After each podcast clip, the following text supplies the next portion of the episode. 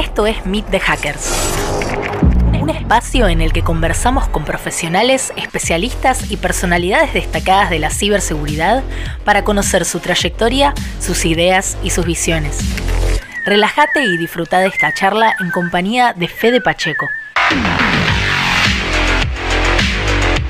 Meet the Hackers. Damas y caballeros, estamos acá con el señor Lorenzo Martínez. ¿Cómo andas, Lorenzo? Muy bien, encantado de participar contigo en, este, en esta nueva temporada. Qué bueno, qué bueno, estoy muy contento. Este, como, como decíamos, estamos iniciando el ciclo de, de, gente internacional, de, colegas y especialistas, expertos eh, internacionales, y que quiero que la gente conozca de Meet the Hacker, especialmente gente de habla hispana principalmente, que, es, que, que de nuevo nos conocemos a, veces entre nosotros, pero no con otros países. Entonces me gustaría que, que la gente te conozca porque nada, hiciste muchas cosas muy divertidas y muy interesantes en tu carrera, así que quiero recorrerlas un poco y que la gente te escuche, pero la primera pregunta que te voy a hacer, como siempre, es entender de dónde viene esto, o sea, ¿cuándo te enteraste que la ciberseguridad era algo que te gustaba, que querías estudiar más? Bueno, yo, yo es que inicialmente quería ser ingeniero de caminos cuando era niño.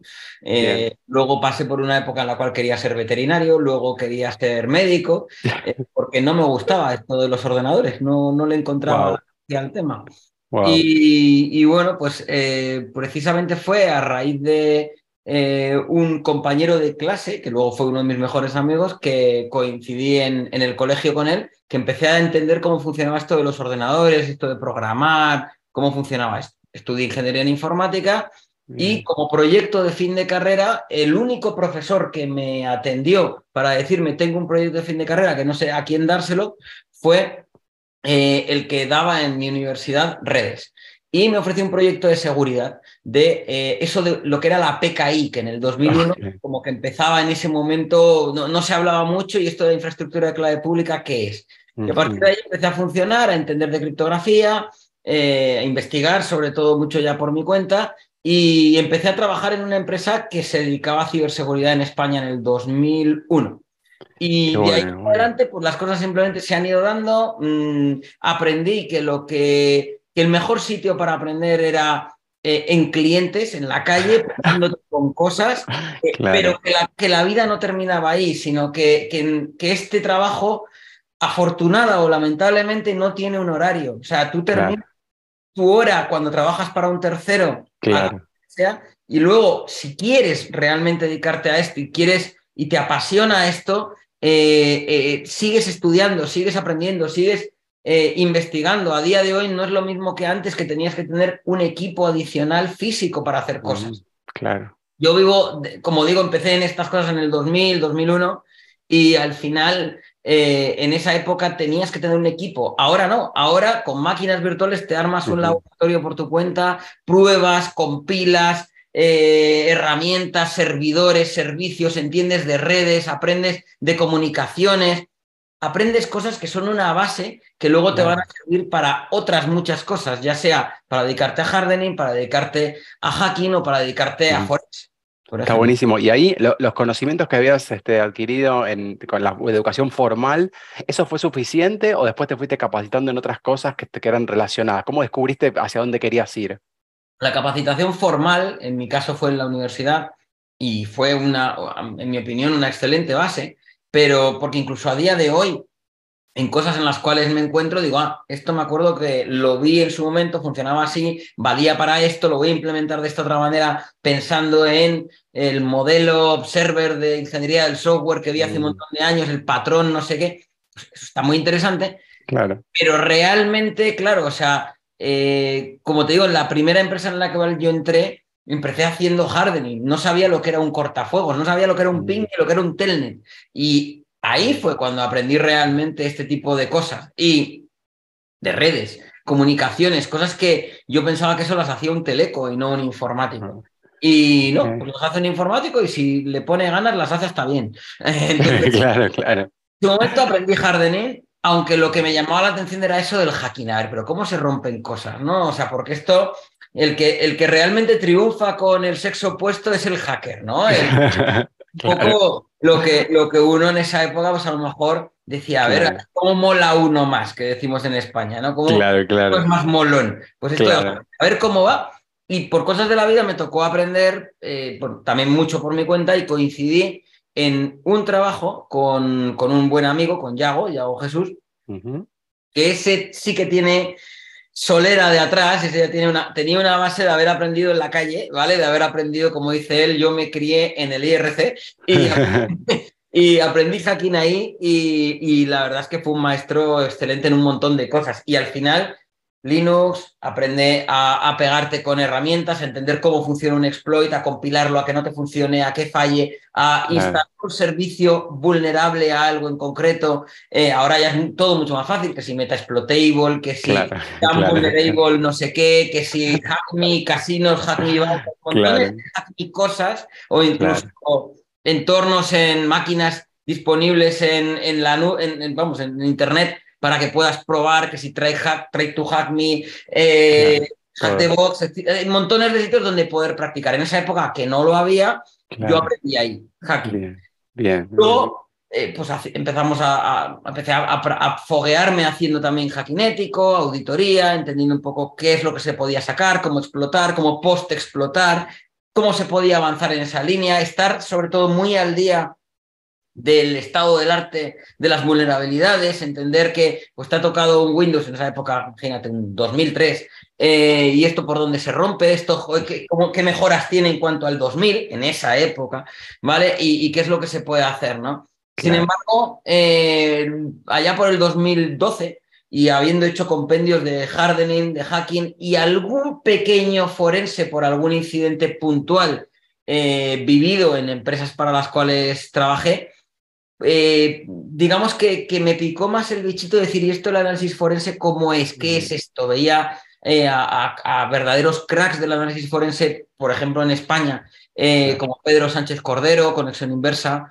o Juan Garrido, Silverhack, o en Argentina, Gustavo Pressman, por ejemplo. Entonces, o en Guatemala, José Leonet. O sea, hay gente muy buena en, todos los países y, que son referencias, ¿no? Eh, para mí, los cuales yo he bebido y he aprendido. Y me empezó a gustar eso y al final yo creo que el orden a seguir es ese, hardening, hacking, forense o lo que ahora se llama DEFIR, al final es Forensic Incident Response. Y la idea es un poco eh, el orden adecuado, porque muchas veces me preguntan, ¿y por dónde empiezo? ¿no? Entonces, mm. siempre digo, sistemas y redes, conocimientos de sistemas y redes, pero, pero ¿cuánto? Cuanto mm. mejor, ¿vale? Soltura con Linux y luego ya vas especializándote o vas aprendiendo de cada una de las ramas y luego te quedas en la que quieras. Todas son mm. complementarias unas con otras. El que aprende forense o el que trabaja haciendo forense tiene que saber de hardening, tiene que saber de hacking, tiene que entender qué rastros deja eh, el resultado de un exploit en un sistema, por ejemplo, te deja una línea de log, te deja un evento en un Windows de tipo 3 con una autenticación, mm, eh, un evento de código 4624, por ejemplo, con una autenticación correcta de tipo 3, de tipo red, pues eso es que han hecho algo eh, que ha requerido ese tipo de autenticación, por ejemplo. Claro etcétera. O sea, al final eh, eh, todas las, las, ramas se complementan y un poco mi vida ha ido en ese orden. Buenísimo. Y sabes que hay una pregunta que está, una cosa que está bastante discutida a veces que eh, siempre tiene gente de los dos lados. Hay gente que dice esto sí, esto no, que es el tema, el tema de saber programación para este, moverse en el mundo de la ciberseguridad. ¿Crees que es requisito, es deseable, no es necesario? ¿Cómo, cómo lo ves? Yo lo veo como algo entre requisito y deseable. O sea, es, es imprescindible, imprescindible. No, pero ayuda. Y hay muchas veces que te toca hacerte eh, muchos scripts por tu cuenta y el tener la mente estructurada eh, a hacer scripting en lo que sea. De hecho, soy viejuno, hablábamos antes de empezar el programa. Claro. Yo soy así de viejuno. muy bien, muy bien. un servidor SAN y mi mouse, mi ratón, es de los de bola todavía. hay gente que no va a entender, hay gente que va a estar viendo esto y, y, no va a saber qué estás mostrando. Les cuento que ese mouse tiene una pelotita dentro. Exacto, este mouse tiene una pelotita dentro, claro. adentro que se saca y de hecho toda la mierda y roña que, que, en la ruedita. Darle un rato con un, eh, con un bolivic, con el capuchón de un bolivic habitualmente para que el ratón funcione bien. Los actuales pues tienen un, eh, un LED, ¿no? Y al final... Totalmente, sensores. Qué grande. ¿Y, y cómo, cómo, era en, esa época, cuando, cuando arrancaste, cuando empezaste a conocer el ambiente, la gente en, en, España? ¿Cómo era el ambiente del hacking en España en esa época? Pues yo es que llegué tarde. Eh, eh, o no, no sabría decir. O sea, yo, yo o sea, en mi opinión, yo llegué tarde a lo que a mí me habría gustado llegar. Es decir, a mí me habría gustado eh, empezar en esto o conocer a, comunidad del hacking, en, mi caso en España, pues desde mucho antes, ¿no? O sea, porque al final, pues bueno, vivo aquí. Cierto es que en Latinoamérica tengo mis raíces también, porque, bueno, yo tengo nacionalidad chilena también, eh, y bueno, pues he ido y he vuelto unas cuantas veces de allí, tengo buenos amigos en Chile. Eh, y, me consta, de hecho yo creo que incluso aprendí, o sea, conocí comunidad de hacking en Chile antes que aquí.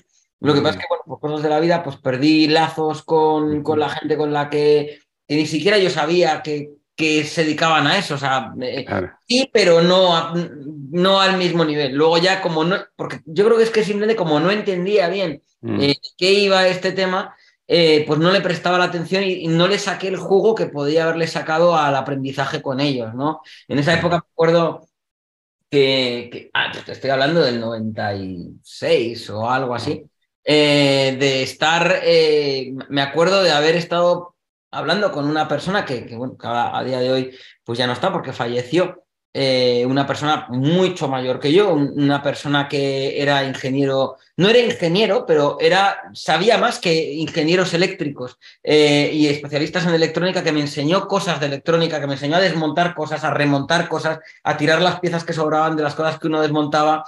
Eh, pues este hombre era, era un, genio, era un genio, Em, lastimosamente, pues se fumaba como dos o tres cajetillas de cigarrillos mm. al día y eh, ahí hasta ahí le duró el genio. Pero eh, me contaba cosas eh, como que él tenía la teoría de que los números de la lotería se repetían, los números de lo que en Chile se llama el quino, que es como lo que aquí llamamos el, el bonoloto o la lotería primitiva, los seis números y el complementario, lo que había ahí, se repetían. Y me acuerdo haber estado buscando eh, guías previas o, recopilaciones de números que salieron en la lotería durante muchos meses, incluso años hacia atrás en Chile. Y haberme hecho un programa para indexar todo eso y poder hacer estadísticas y decir, pues efectivamente, el 4, el 6 y el 47 eh, tienen más probabilidades de salir que el resto. De, Y esto, haberlo estado programando, pues es que no me acuerdo en qué lo, en qué lo estuve haciendo, si en C, en Cobol, claro. En Pascal, no, no, yo creo que fue en Pascal en esa época o algo así. sí, sí, te digo que, que siempre, pues ya desde esa época, le decir, ¿y esto cómo se indexa? ¿Cómo se hace? ¿Dónde lo meto? ¿Esto qué, qué es? Lo meto en un array, pero ¿cómo vas a meter en un array todo eso? Para que me claro. datos, en una lista, en un. entender estructuras de datos, todo ese tipo de cosas. Eh, mm que, bueno, pues estaba... es, importante, la, programación, estoy, de acuerdo, sí que la programación lógicamente es una gran herramienta, ayuda mm. mucho a pensar de manera estructurada y a, resolver problemas de, cosas por ahí más cotidianas, un script, una cosa así que uno no puede salir a buscar algo hecho porque hay que hacerlo a medida, entonces creo que sí sirve. No obstante, mucha gente se siente, se siente como asustada porque yo no, sé programar, o sea, no soy, no soy desarrollador, cree que tiene que aprender todo el stack de tecnologías, de mil herramientas y mil cosas que a veces no es necesario, por ahí con aprender eh, algún lenguaje de script tiene, alcanza, pero bueno, está, bueno entender que es una herramienta que sirve aparte para todo, para ofensivo, para defensivo, para forense, para casi cualquier cosa. Así que bueno, entonces arrancaste ya eh, como por la puerta grande, porque entrar a trabajar de movida en algo ya relacionado con ciberseguridad está interesante. ¿Y cuál fue el, siguiente paso? ¿Tuviste todo el tiempo trabajando en el mismo lugar hasta que creaste tu, propio proyecto? ¿Cómo fue? Estuve como un año y medio trabajando en la primera empresa. De ahí fui a parar al departamento de seguridad de un ISP, de un operador que era ONU en esa época, que aquí en España luego lo compró Vodafone. Y ahí estuve otro año y algo.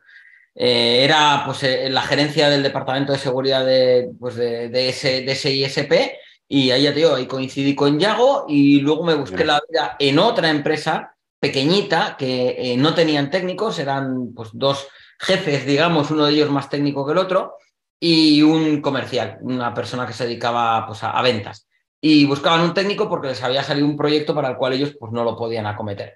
Y ahí pues, eh, me tuve que pegar yo solo, no tenía equipo técnico de nada y ahí lo que llegara eh, me tenía que apañar con ellos. Eh, entre todo esto, como te decía antes, yo armaba mis propias cosas, me diseñaba mi propia red de mi casa con mis cosas. Hay herramientas que están puestas en mi currículum, por ejemplo, Nagios, una herramienta de monitorización. Bueno, eh, yo nunca, eh, o sea, en mi currículum estaba antes que yo lo montase en alguna empresa. es decir, yo realmente mm, hacía muchas pruebas, me pegaba con los internals de muchas cosas, de, diferentes eh, herramientas, de diferentes soluciones y diferentes soluciones para dar, para dar herramientas para dar solución a un problema, ¿no? a, una tarea en concreto de lo que sería ciberseguridad, como en este caso la monitorización del sistema, eh, por mi cuenta, eh, como digo, están en mi currículum habiéndolas probado antes por mi cuenta que montarlas. De hecho, probaba cosas que luego le ofrecía a alguno de los eh, jefes en los cuales trabajaba. Decía, mira, me, me, he estado pegando con esto, genera estos informes, genera estas gráficas, sirve para esto. yo qué sé, por ejemplo, me acuerdo que me armaba cosas que me gustaban mucho de automatización y de domótica, por ejemplo. Entonces tenía en esa época un eh, modem USB, US Robotics, externo, con puerto serie, que era capaz de detectar el caller ID en el, entre el segundo y el tercer tono. Entonces, tú le estabas hablando al puerto serie, esto en Perl, básicamente, le hablabas al puerto serie y detectabas un ring y otro ring, y ahí justo te llegaba el Caller ID. Entonces, si en esa época yo tenía una webcam conectable por USB, una porquería de webcam, eh, que me tocó en un sorteo, eh, bueno, me tocó en un sorteo o, hicimos que tocara en un sorteo. Claro, porque... que era un sorteo que, era viable, que, bueno, obviamente me tocase, ¿vale? La cosa me tocó una webcam. Y eh, era una. Yo lo que hacía era, quería, compartir piso con otros compañeros y quería monitorizar quién entraba en mi habitación sin que yo supiera. Entonces lo que hacía era ponía la webcam y eh, yo armaba el sistema llamándome por teléfono desde mi celular a mi casa. Cuando detectaba que era mi celular quien me llamaba, hacía un toggle de la webcam, la encendía o la apagaba. Y cuando yo ya iba a llegar a casa, para que no grabara, directamente lo que hacía era, eh, pues eh, volvía a llamar y si estaba encendida la apagaba. Luego eh, recompilé el driver para que no se encendiera el LED. Porque claro. a ver, que el LED no se encienda, entender cómo funcionan según qué tipo de cosas para poderlos tunear, ¿no? Para poder hacer lo que tú quieres que hagan. No sé si el hacking es o no lo es, pero en mi caso, pues es encontrarle una solución a un problema con la tecnología que hay, modificando algo en concreto para ello. está buenísimo, está buenísimo. En eh, mil cosas. Tenía, por ejemplo, me hice en su día eh, un reloj binario con unos LEDs que lo conectaba al puerto paralelo del, mismo ordenador que tenía en el puerto serie, el, el modem, tenía en el puerto paralelo esto, ¿no? Y con un reloj binario, en esa época, te estoy hablando del 2003 o algo así, hace 20 años, nada más, eh, que me interesaba, eh, tenía, eh, por una parte era un reloj binario, pero luego tenía otros dos LEDs que eran de control. Si estaban los dos apagados, lo que me mostraban varios, una fila de LEDs que había aquí era una cosa. Si estaba encendido, apagado el cero y apagado el 1 y encendido el cero, era otra cosa, así, y así, o sea, eh, me daban el control de entender qué era. Tenía cuatro cosas que podía sacar. Pues uno, la carga de la máquina. Si estaba hasta arriba, pues el que estaba muy cargada. En otro modo, en binario, el número de ficheros que había descargado el emule en esa noche. Por ejemplo, que estaba en la carpeta de downloads del emule. A ver, y me levantaba por la mañana y siempre hacía así, digo, anda, anda. Ah, no, binario, a ver cuántos pelotitas, ¿cuántos LEDs están encendidos? Tengo el, reloj binario, este, este, esta cosa con cables, la tengo por ahí todavía. Me lo buenísimo, Buenísimo. Eh, yo no me acuerdo ahora mismo, no sé si incluso correos electrónicos que me habían llegado, porque yo tenía mi servidor de correo electrónico en esa época también, eh, que tenía la bandeja de entrada sin leer. No me acuerdo, o sea, había un montón de... Claro, claro. No, está buenísimo. ¿Y, cuáles son esas habilidades no técnicas, digamos, que te, que te ayudaron a, desarrollar todas esas cosas, esas ideas, o incluso a moverte profesionalmente en tu carrera? O sea, las cuestiones técnicas está claro que las fuiste aprendiendo, pero ¿qué, actitudes o qué cuestiones te ayudaron como personalmente? Pues, a ver, como no técnicas, a ver, yo es que soy una persona que creo que soy bastante sociable, o sea, me gusta conocer a la gente, me hago amigo muy rápido de la gente que, creo que, bueno, pues que, puede ser eh, alguien, eh, alguien bueno para mí, ¿no? O sea, al final, obviamente, gente tóxica, pues te vas a encontrar y, gente con la cual te equivocas y que crees que era buena gente y luego, pues no lo eran, pues también me he encontrado y me he equivocado, como todo el mundo. y, al final, pues al final el, compartir, ¿no? El compartir ideas, el, decir, pues yo ahora mismo me estoy pegando con este tipo de tecnología porque eh, pues me he interesado por el hacking wireless, por ejemplo. Y digo, ah, pues mira, yo eso, a eso también llegué tarde, porque no le encontraba yo el aquel hasta que no tenía internet en casa y entonces tuve que aprender de eso para poder ¿no? Hasta que me pusieron eh, ADSL en, casa. Claro. Eh, había un, me acuerdo, un, banco cerca de mi, de mi, casa en el cual pues estuve jugando un rato a ver si se veía con una antena y tal. Ahí mm. no logré hacer nada. Pero en esas épocas te estoy hablando también y, había wireless, pero no, pues no, no, no, había aprendido lo suficiente. Yo creo que si me toca ahora, claro mismo banco y obviamente con esa misma tecnología sí habríamos hecho cosas. ¿eh? claro, claro. No, está buenísimo. la, parte social está claro porque si no pareciera que esto es algo, es una profesión netamente técnica donde, donde no tiene nada que ver con lo, con, lo humano y creo que ayuda mucho tanto con los, entre colegas, para, profesionalmente, para moverse, para aprender de otros, para aprender con otros.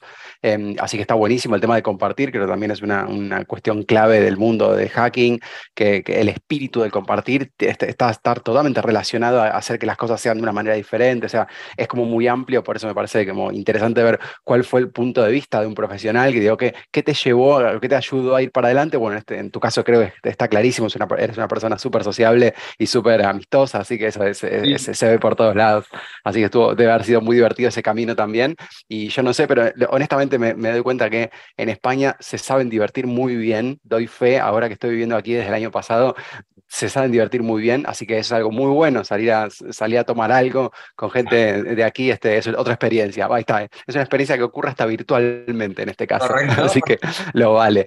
Eh, bueno, ¿quieres contarme un poco de, lo de, las cañas con la weight? Ah, sí, es que le decía antes a Fede que eh, esta semana, hace como dos semanas que eh, no me ha dado la vida y hago un programa habitualmente que se llama Una caña con la weight. Una caña es una cerveza, en la cual la mía es sin alcohol, eh, vamos, se puede ver que es sin alcohol, 0-0. Eh, es una, una, caña con la weight y mm, lo que hago habitualmente es un poco como lo que estás haciendo tú, pero con alguien a quien conozco y con quien he trabajado, con quien he tenido eh, alguna relación profesional de algún tipo. entre comillas, porque por ejemplo, pues entrevisté en su día a amigos que son, a gente que son colegas míos, como por ejemplo Jaime, Jaime Restrepo, Dragon Heart. Eh, y, con él no he trabajado, pero evidentemente es un profesional. Claro. He coincidido en eventos con él, me ha invitado a eventos. De hecho, el primer evento en el cual participé en América Latina eh, fue en Colombia, en, en, un evento que organizaba él en, en Manizales. y, a partir de ahí, eh, de hecho, yo, pues es que tampoco daba alguna charla en España y todo esto, pero, pero no daba en Latinoamérica. Y a partir de ahí fue que conocí un montón de amigos de, de allí también, de comunidad de allí. Eh, un poco en los eventos lo bueno que tienes es que tienes eh, a gente de todos los países, ¿no? O de muchos países. Y ahí había, pues, de Colombia, de Argentina, eh, de Bolivia, el fallecido Álvaro Andrade, de Chile, de Perú. Entonces, al final, quieras que no, cuando has dado un una charla en algún sitio, eh, pues oye, pues este, este tío parece que, es divertido en lo que cuenta y lo, y lo que cuenta además eh, puede ser interesante para mi país. Como yo armo un evento en no sé dónde, le voy a proponer. Y a partir de ahí me fueron proponiendo ir a, participar en eventos en diferentes países y, bueno, pues yo me lo pasé francamente bien. De hecho, ya te digo que el mismo formato este de, de, hacer, entrevistar a alguien, yo lo hago tomándome y de forma eh, sin script, sin guion, más o menos si quiero, quiero preguntarle a cada uno, eh, pero lo hago tomándome una caña. Entonces te decía que, esta, esta, semana que no he hecho una caña con la web, bueno, pues la hago con una caña ocurre con... Ocurre igual, ocurre igual, está perfecto, estamos forzándolo, está, me gusta mucho. Así que, bueno, entonces para tú empezar a circular por eventos, está buenísimo para, para conectarse profesionalmente, lógico, y, ahí supongo que también te habrás dado cuenta que también te, se te daba bien, o sea, eras bueno haciéndolo y la gente le gustaban tus charlas y tu estilo, porque el estilo de cada uno también es importante, y en algún momento empezaste a estar del otro lado, del, del en vez de, del lado de enseñar, más que de aprender? O sea, estuviste, empezaste a dar cursos y eso, ¿en qué momento? Bueno, yo llevo dando cursos desde mucho tiempo, porque yo en la universidad eh, fui monitor de programación precisamente. Mm. mi cuarto y quinto de carrera eh, ya vieron que se me daba bien el sustituir a algún profesor en alguna clase, el ayudar a algún profesor con las prácticas de, 150 alumnos, pues él no podía resolver todo a la vez. Entonces, al final, eh, como miedo escénico no tengo, vergüenza tampoco, entonces al final, pues el, explicar lo que uno sabe hacer o lo que uno ha hecho en una situación en concreta, pues a mí, a mí me gusta, o sea, es decir, eh, si a alguien encima le sirve, es un poco lo que hablábamos de compartir antes, ¿no? Al final, lo que son los eventos, los congresos, eh, lo que consisten, en mi opinión, aparte de, relacionarte con gente, con profesionales, con gente que no ves todos los días, que son de otras empresas, de otros países, eh, o, estudiantes, o gente que, que, no conoces, pero a lo mejor muchos de ellos a ti sí, de haber visto otros, otras charlas, porque tú, tú estás en un escenario y tienes cientos o miles de personas delante y claro, ellos te ven a ti, pero tú no puedes conocer a todos, tú no ves hasta allá al fondo quién está, ¿no? Entonces, eh, al final el, participar y el, explicar, en muchos casos de los que yo hago, por ejemplo, son de peritaje forense. Y yo siempre lo digo, digo, yo no es que esto haya que resolverlo así, es, esta situación se me dio a mí, yo la afronté de esta manera y la resolví de esta manera. Y, puede que, que, me haya equivocado en alguna cosa y saca tus propias conclusiones de ello. Si te sirve lo que te he contado eh, para aprender o para, eh, para, para implementarlo o, utilizarlo profesionalmente en algo que te vaya a suceder en la vida, pues bienvenido, de eso se trata, ¿no? En mi caso incluso ha habido gente que me ha dicho, y esto es una cosa que, que, que no sé es decir, o sea, eh, me hago así de chiquitito. Cuando me lo dicen, al contrario de hacerme grande, me hago chiquito, porque me avergüenza un poco el decir, no, no, es que yo me iba a dedicar a otra cosa y, tú me viniste a mi universidad a dar una charla o diste una asignatura de hardening de Unix. Me tocó el otro día en, en RootedCon en 2023, una persona eh, que era de, a la que le di un, una asignatura en 2014 me decía, no, no, es que yo a ti te agradezco porque me, lo, a lo que me dedico hoy es gracias a ti. Y yo, pero ¿cómo es eso? Y dice, sí, un profesor que me encantó cómo contabas las cosas, que me hizo apasionarme por esto, por la forma en la cual tú lo contabas, se ve que te gustaba. Y si a alguien como este le gusta esto así, es que tiene que ser divertido. ¿Por qué no dar una vuelta al tema? ¿no? Claro, no, está buenísimo. Pues que alguien te diga esas cosas a mí, pues personalmente me, me, No sé, o sea, eh, eh, no sé, me saca hasta, hasta lágrimas. O sea, el otro alumno me decía, dice, oye, y te tengo que agradecer por haber tenido tanta paciencia conmigo. claro, claro, parece es interesante porque obviamente uno en el rol de, de, educador, uno tiene un tiempo muy limitado para influir en la vida de los demás que están pasando de manera este, por ahí esporádica por ese curso, por esa clase, que quizás es una charla, una clase, una cursada entera, un, un, semestre, un año, pero en cualquier caso es un tiempo muy limitado y como que tenemos que, digamos, los, los que estamos en educación, estamos preparados para dar lo mejor en ese momento y para transmitir esa pasión, porque es el, el único momento que vamos a poder conectar y tentar a esa gente por ahí a que, a que, a que haya más colegas de, lo que estamos haciendo. Así que seguramente eso se te ha dado, no tengo la más mínima duda que ha, ha habido mucha gente, más de la que uno se imagina, además, porque todos los que no te has vuelto a encontrar, pero seguramente están por ahí diciendo en cuando ven el video de YouTube, ah, ese, fue profesor mío, seguramente. Así que, ¿y cómo llegamos a, a Securízame? ¿Cómo, cómo, cómo apareció la, idea original y cuánto mm. tiempo llevas y qué viniste haciendo en ese tiempo? Quiero saber también sobre la charla, de todo te voy a preguntar, pero sobre las charlas, ¿en qué versión estamos de la charla de las, de las aventuras de, un forense? Todo, cuéntamelo todo. Vale, bueno, a ver, aquí la historia es eh, pues algo así como en 2007 eh, me, ofrecen trabajar en un fabricante, ¿vale? En un fabricante de ciberseguridad. Entonces, eh, bueno, yo había trabajado en empresas consultoras y, como te digo, en 2007 hasta 2011, cuatro años, trabajo para un fabricante que era algo que quería probar también. O sea, el, eh, dentro de dedicarte a ciberseguridad, bueno, en vez de estar en un cliente final o en una empresa consultora que vas a muchos clientes, quería probar otra cosa. Y fui a un producto a, una empresa que, que, hacía y vendía, bueno, o lo intentaba, un producto que era adelantado a su época, un WAF, un Web Application Firewall, algo que a día de hoy tú lo ves en muchos sitios y todo muy bien, pero en esa época era algo que la gente no estaba preparada para hacer. Entonces, bueno, eh, pues eh, me tocó aprender muchísimo, sobre todo de protocolo HTTP.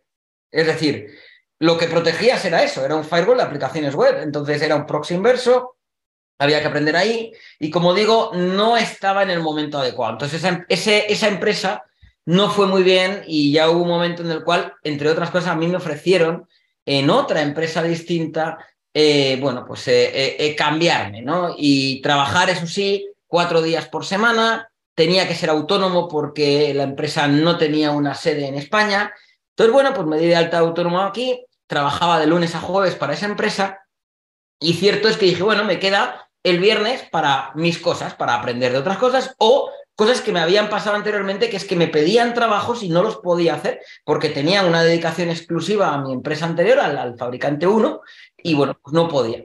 Entonces, en ese momento eh, me empezaron a aparecer un montón de cosas y yo también me empecé a ofrecer a hacer auditorías, a hacer implementaciones de, de, VPNs, asesorías de, oye, esto está mal hecho, esta red hay que segmentarla así, estos sistemas hay que versionarlos de esta otra manera, etc. Y ya llegó un momento en el cual trabajaba lunes, martes, miércoles, jueves para un fabricante, viernes para mis propios clientes, sábado y domingo para mis propios clientes en cosas, y luego ya las tardes, noches del lunes, martes, miércoles, jueves para mis propios clientes. Entonces ya llegó un momento en el cual no vivía y dije, mira, mm, vale, creo además que con los clientes que tengo, que además me piden cosas ya regularmente, Puedo atenderlos de lunes a jueves como corresponde y no a partir de mi hora. Eh, y me lancé a la piscina y, me quedé yo solo como autónomo trabajando mis cinco o siete días de la semana. De hecho, los viernes por la tarde al principio los dedicaba a estudiar y aprender otras cosas. O sea, aparca todo, no hagas nada de clientes y dedícate a otras cosas. Luego ya eso ya no me dio más el tiempo para poderlo hacer. Y una cosa muy interesante en su momento me recomendó, eh, precisamente en 2012, eh, que fue cuando eh, monté Securízame como empresa, aunque era yo solo en esa época, lo monté como marca.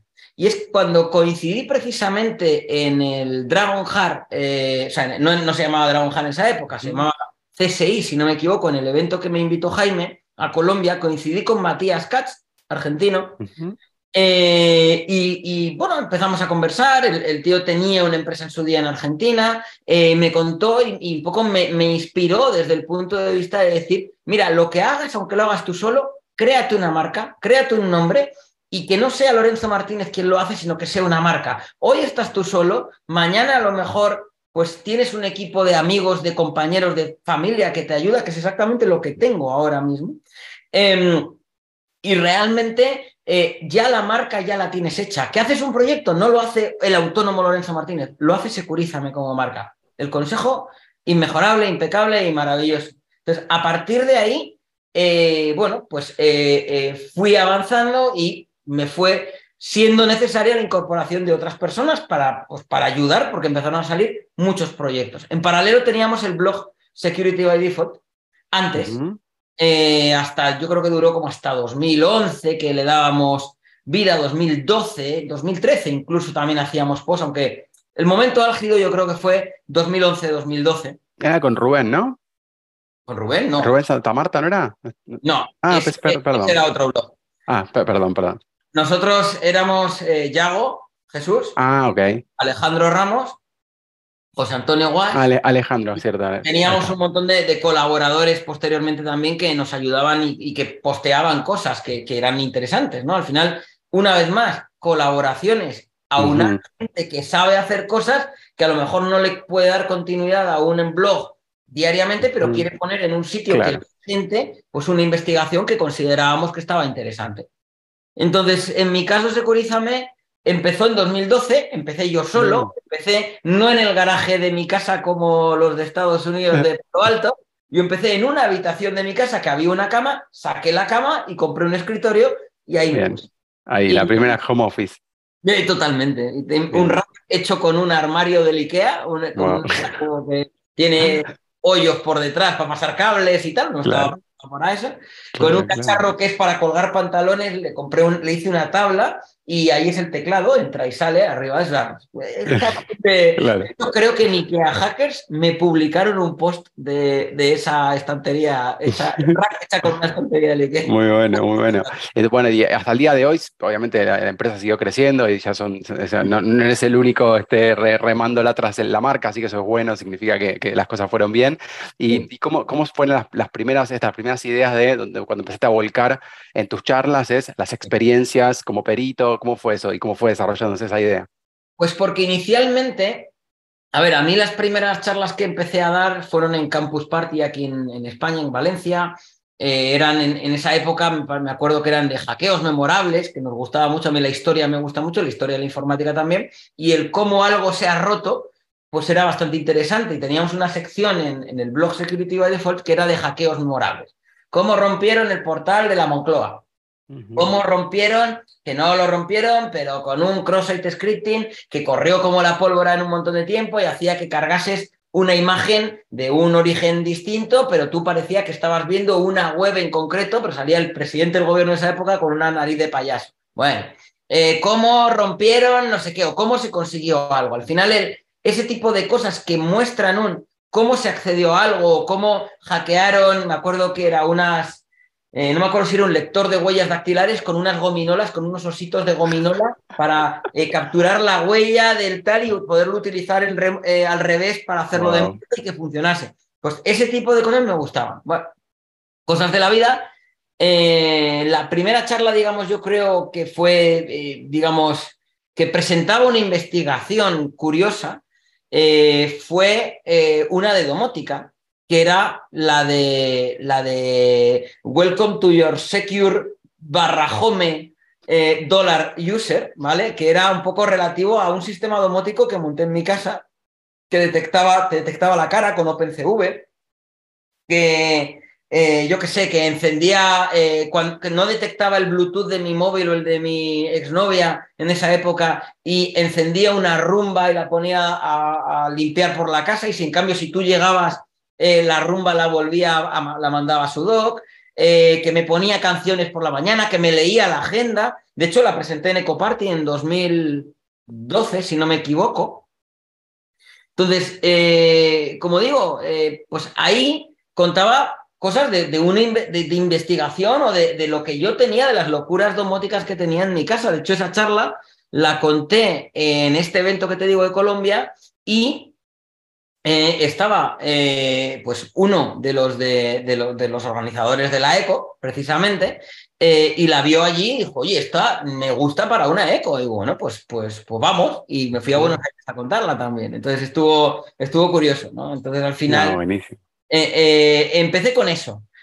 cierto es que, que, bueno, pues por cosas de la vida, ya haciendo diferente tipo de incidentes ya de seguridad, eh, pues me tocó uno de un ransomware en 2013, si no me equivoco.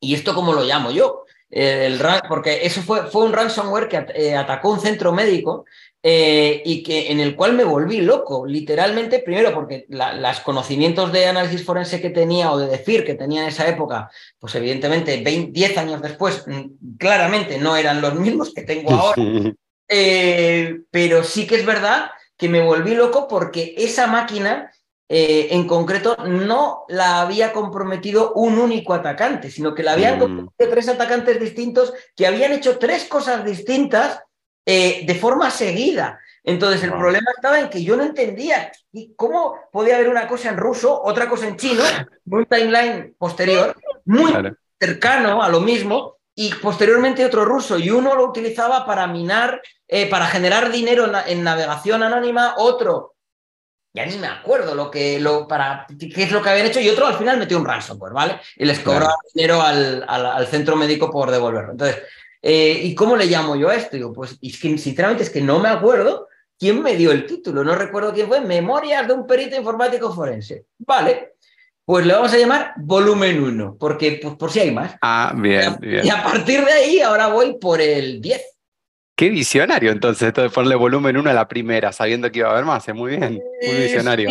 la verdad es que no, no lo sé si fue visionario o no, pero dije, mira, eh, llamémoslo así, y si hay más, pues hay más. Como me salían bastantes casos eh, ya en esa época, pues ya te digo, o sea, yo siempre digo que al final aprendes en la calle, aprendes haciendo cosas. Entonces, claro, sí que es cierto que los principios son un poco más duros porque también uno quiere, quiere quedar bien con el, con el cliente y quiere hacer bien las cosas. Yo ahí las cosas las hice bien, o sea, obviamente lo que perdí fue dinero, porque el tiempo que le dediqué a eso, claro. pues no fue remunerado acorde. O sea, yo le cobré al cliente no acorde al tiempo, sino al tiempo que le había cobrado hoy por hacerlo. Pero le dediqué muchísimo tiempo hasta que yo realmente me autocapacité para entender algunos artefactos forenses que no conocía, que no entendía y que luego, claro, ahora esto lo hago, vamos, o sea, sin mirar, pero, pero en esa época era bastante más complicado. Claro, me, imagino. ¿Y hubo algún momento que reconozcas en los últimos 20 años, digamos, que, que es el tiempo más, más todavía que estás en esto, que haya sido particularmente más complicado profesionalmente? Porque, no sé, por ahí por alguna decisión, alguna complicación, alguna dificultad, algo que tuviste que hacer, no sé, algún momento que haya sido más, más difícil que otros? ¿O fue más o menos parejo todo? Pues es que quizá a lo mejor, quizá a lo mejor cuando trabajaba para otros era más complicado porque ellos me decían los proyectos que yo tenía que hacer.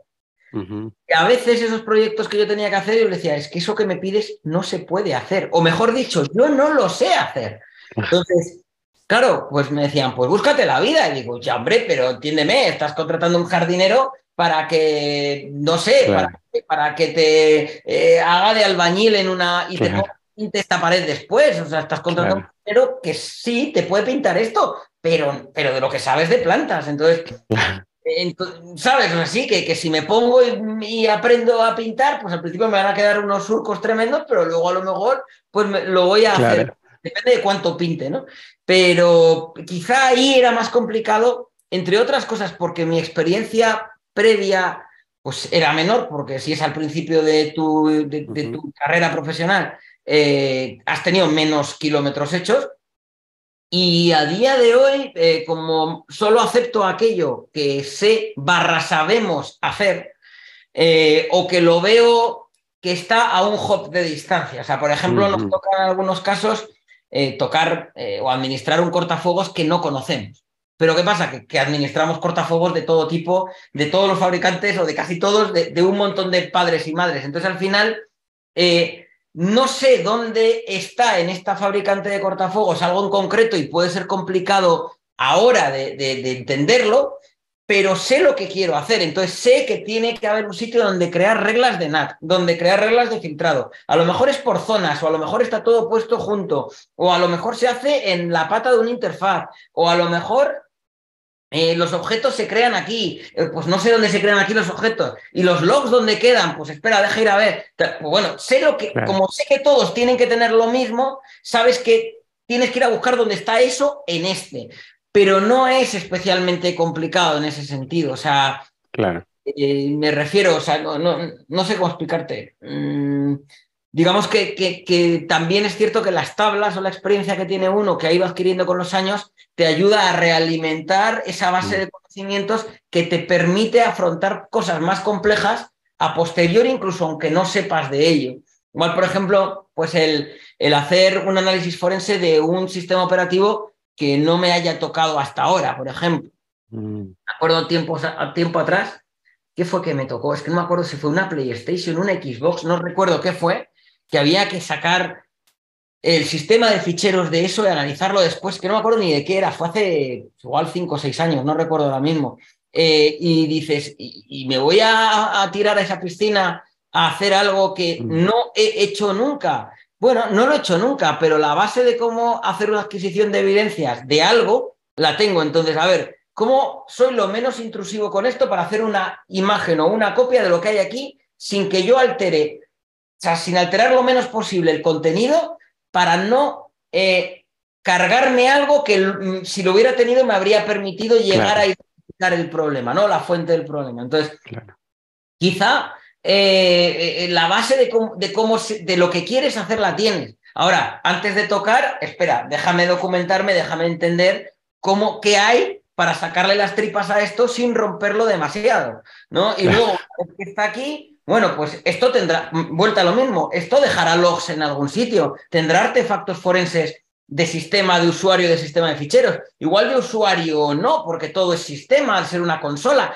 Yo qué sé, pero sé, sé lo que quiero hacer. Entonces ya el, el, saber qué guarda esto y cómo lo guarda, pues habrá manuales, habrá algo y si no lo hay, pues tendré que curiosear por el sistema de ficheros, a ver qué me encuentro, eh, intentar algo que me pueda permitir parsearlo y generar un timeline de actividad de algún tipo, acotar a las fechas y horas de lo que se me está pidiendo y en base a lo que encuentre y a lo que me están pidiendo, ver qué eventos tengo o qué tengo que me pueda servir para lo que se pide. En este caso era pues, una persona que creía que se le espiaba, eh, que era por el Bluetooth, por la cámara, que no, por la cámara de la consola que se la activaban. Y yo decía, Dios, claro. Pero era, cabezona con eso y había que hacerlo. Bueno, pues a ver si hay algo que me deje registro de cuándo se ha activado la cámara. Si se ha encendido, si se ha apagado. Para eso tiene que estar encendida. Claro. Ese tipo de cosas. Eh, está bueno, está bueno. Está bueno. Bueno, para ir cerrando, te, una última pregunta que te quiero hacer es, eh, eh, me imagino que recibes un montón de, comentarios y preguntas de gente que recién está iniciándose en el mundillo de la ciberseguridad, probablemente también en el mundillo del, forense más específicamente, pero ¿cuáles serían los consejos generales o específicos que, le das a la gente o que les podrías dejar como tips para moverse y para meterse en el mundo de la ciberseguridad, especialmente para los que están arrancando, para meterse y para, para poder desarrollarse profesionalmente? Pues mm, yo diría no querer correr más de la cuenta. O sea, yo creo que quizá eh, si es alguien que, que, viene de no tener una carrera eh, universitaria o un grado o, unos estudios que no tienen por qué ser universitarios, pero enfocados a eso, en los cuales te van a enseñar ciertas bases, que vas a salir de ahí diciendo, no tengo ni puñetera idea de nada, pero, pero en realidad, no, fíjate, sales de una carrera diciendo, lo sé todo. Luego te enfrentas a un cliente que tiene un problema y dices, no tengo ni puta idea, me quiero hacer un hoyo y meterme dentro. Eh, y de hecho, cuanto más sabes o cuanto más aprendes, dices, es que cuánto me falta por aprender. O sea, te das cuenta de la dimensión de lo chico que eres y de lo que, de lo que hay fuera y de lo que te gustaría poder clonarte varias veces y poner a cada uno de tus clones a aprender algo. Pero no puedes hacer eso. Entonces, tener base, tener bases de sistemas operativos, tener bases de administración de sistemas, tener bases de scripting, programación, ¿por qué no? Es interesante y, en mi opinión eh, es complementario a, cualquier rama. Luego ya pensar en qué te interesa relacionado con ciberseguridad. ¿Te interesa hacking? ¿Te interesa hardening? ¿Te interesa forense? En mi opinión, forense es lo último. Mi opinión pero puedo estar totalmente equivocado. En mi opinión, lo primero sería securización de infraestructura, securización de sistemas. Este sistema solo con este escudo, que es capaz de hacer el solo? Este sistema que no está solo, sino que tiene elementos de seguridad perimetral y está bien diseñado el flujo lógico de del tráfico de datos, que lo que aquí le llega realmente ha pasado por elementos que tratan ese tráfico, interpretan el contenido eh, y lo que te llega aquí es algo filtrado y que presuntamente es bueno, aparte del escudo que le pongo, eh, pues entender que eso no te lo hackeen. Es el, yo siempre pongo el ejemplo, yo soy hijo único, no tengo hermanos, y cuando yo era niño en la playa, mi padre jugaba conmigo. Y, para que no me aburriese, me enseñaba a jugar solo, para que él pudiese estar leyendo el periódico, haciendo cualquier cosa, sin que le diera guerra a él. ¿no? Entonces, eh, una de las cosas que me enseñaba era el hacer un castillo, eh, un fuerte que el, el, mar no entrase en el fuerte. Y me enseñaba a agarrar una palita y a colocar arena delante de donde venían las olas eh, y claro, ¿qué pasaba? Pues que el mar entraba, evidentemente el mar va a entrar. Pero cuando yo veía que entraba, tenía que poner arena en otro lado. Y cuando yo veía que entraba por acá, ponía arena. al final agarraba a mis primos y les convencía para que me ayudasen a solucionar el problema. Y en equipo, pues al final montábamos los tremendos mm, montañas de arena. Al final el mar, por supuesto que entraba, pero nos lo pasábamos bien. Aquí es un poco lo mismo, es decir, cómo intentar ganar una. Eh, una batalla al mar, cómo conectar a Internet una máquina y ver si eres capaz de que no se la lleven por delante. ¿no? Y el ser capaz de entender y ver, pues mira, aquí lo han intentado y no han podido porque he hecho bien esta parte del trabajo. O aquí me la han roto y he hecho mal el trabajo, ha entrado el mar. ¿Qué podría haber hecho para que esto no hubiera pasado? Obviamente con una máquina que no tenga nada sensible, que simplemente sea un honeypot porque estás aprendiendo. ¿Por qué no? ¿Me explico? O sea, en esa línea el, aprender eh, o incluso el romper tú las cosas. Es decir, esto lo he securizado de manera tal que ni yo mismo soy capaz de romperlo. ¿Cómo aprendo a que esto lo he roto por aquí?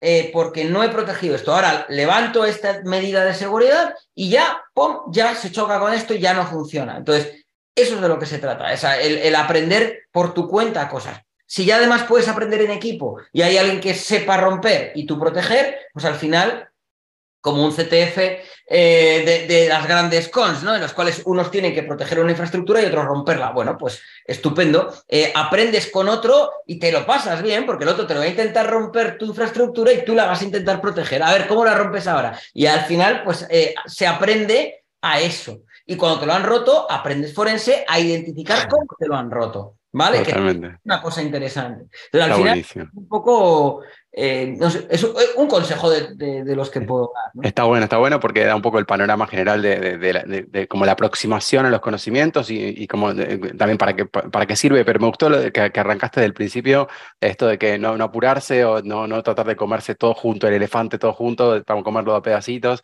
Y eso es gran parte de lo que por ahí uno cuando, arranca hoy la gente ve que hay tanto por aprender, que no, no lo que nos pasaba, que íbamos aprendiendo, había mucho por aprender, pero íbamos como creciendo con la tecnología, tecnología nueva, aprendíamos tecnología nueva, hoy hay tanta cosa nueva que es abrumador realmente. Es, es, importante saber que el camino que es, es, es, largo, es una maratón, no es un sprint, no es un 100 metros llanos. Así que es mejor como tener un poco de paciencia, que eso también es difícil, porque tanto es difícil para nosotros, obviamente para, las, eh, para los más jóvenes es más difícil porque esta, cosa de la inmediatez, ¿no? Queremos saber todo ya y aprender todo ya. Así que bueno, gracias por, este, por, por todos los consejos y gracias por esta conversación. Estuvo muy divertida y muy educativa. ¿Querés contarnos algo más? Dale. Sí, una cosa más es que esto de tener paciencia, que la gente no se frustre. O sea, mm, Me gusta. porque algo no seas capaz de aprenderlo en un momento determinado, eh, no, no, te, no, te, creas eso de yo no valgo para esto. O sea, que mm. como tú dices, tengas paciencia y que tengas aguante para agarrar el toro por los cuernos por otro lado distinto si hace falta, pero decir esto no lo estoy enfocando bien y que pidas ayuda. Es decir, a lo mejor esto que no eres capaz de entenderlo, tienes a un amigo o tienes a una comunidad de gente en la cual le puedes preguntar cómo se rompe esto. Pero ojo, generalmente en los grupos Telegram, en antiguos foros, listas de correo, etcétera, etcétera, eh, el que alguien entrase a preguntar, hola, ¿qué tal? Tengo este problema, resuélvanmelo, es para mandarlo a hacer puñetas. Y de hecho todo el mundo te, te tira mierda cuando tú llegas con eso. Hola, tengo este problema, he probado esto, he hecho esto otro, lo he mirado por aquí, he probado por allá, me explota aquí, no lo logro sacar por aquí, creo que estoy cerca porque avancé en este punto, pero aquí ya no tengo más ideas. ¿Se os ocurre algo? Fíjate que es diferente. es decir, que alguien demuestre esfuerzo previamente para la resolución de un problema, eh, se merece que alguien le ayude. El que alguien venga con las manos limpias y sin sudar la camiseta y que quiera que se lo hagan, eso es para mandarlo a su casa. Totalmente. Voy a hacer extracto de esta partecita, se lo voy a mandar a mis alumnos para que también cuando después les respondo exactamente algo parecido, sepan que no soy el único que lo piensa. Así que nada, muchísimas gracias por esta conversación y nos estamos viendo pronto. Un placer, Fede. Nos vemos, chao, chao. Esto fue Meet the Hackers. Condujo Fede Pacheco. Si te gustó la entrevista, compartila en tus redes difundila entre tus contactos y seguinos en Spotify. Ah, lo más importante, no te pierdas el próximo episodio. Para saber más sobre Ecoparty, visita ecoparty.org o seguinos en arroba ecoparty en todas las redes sociales.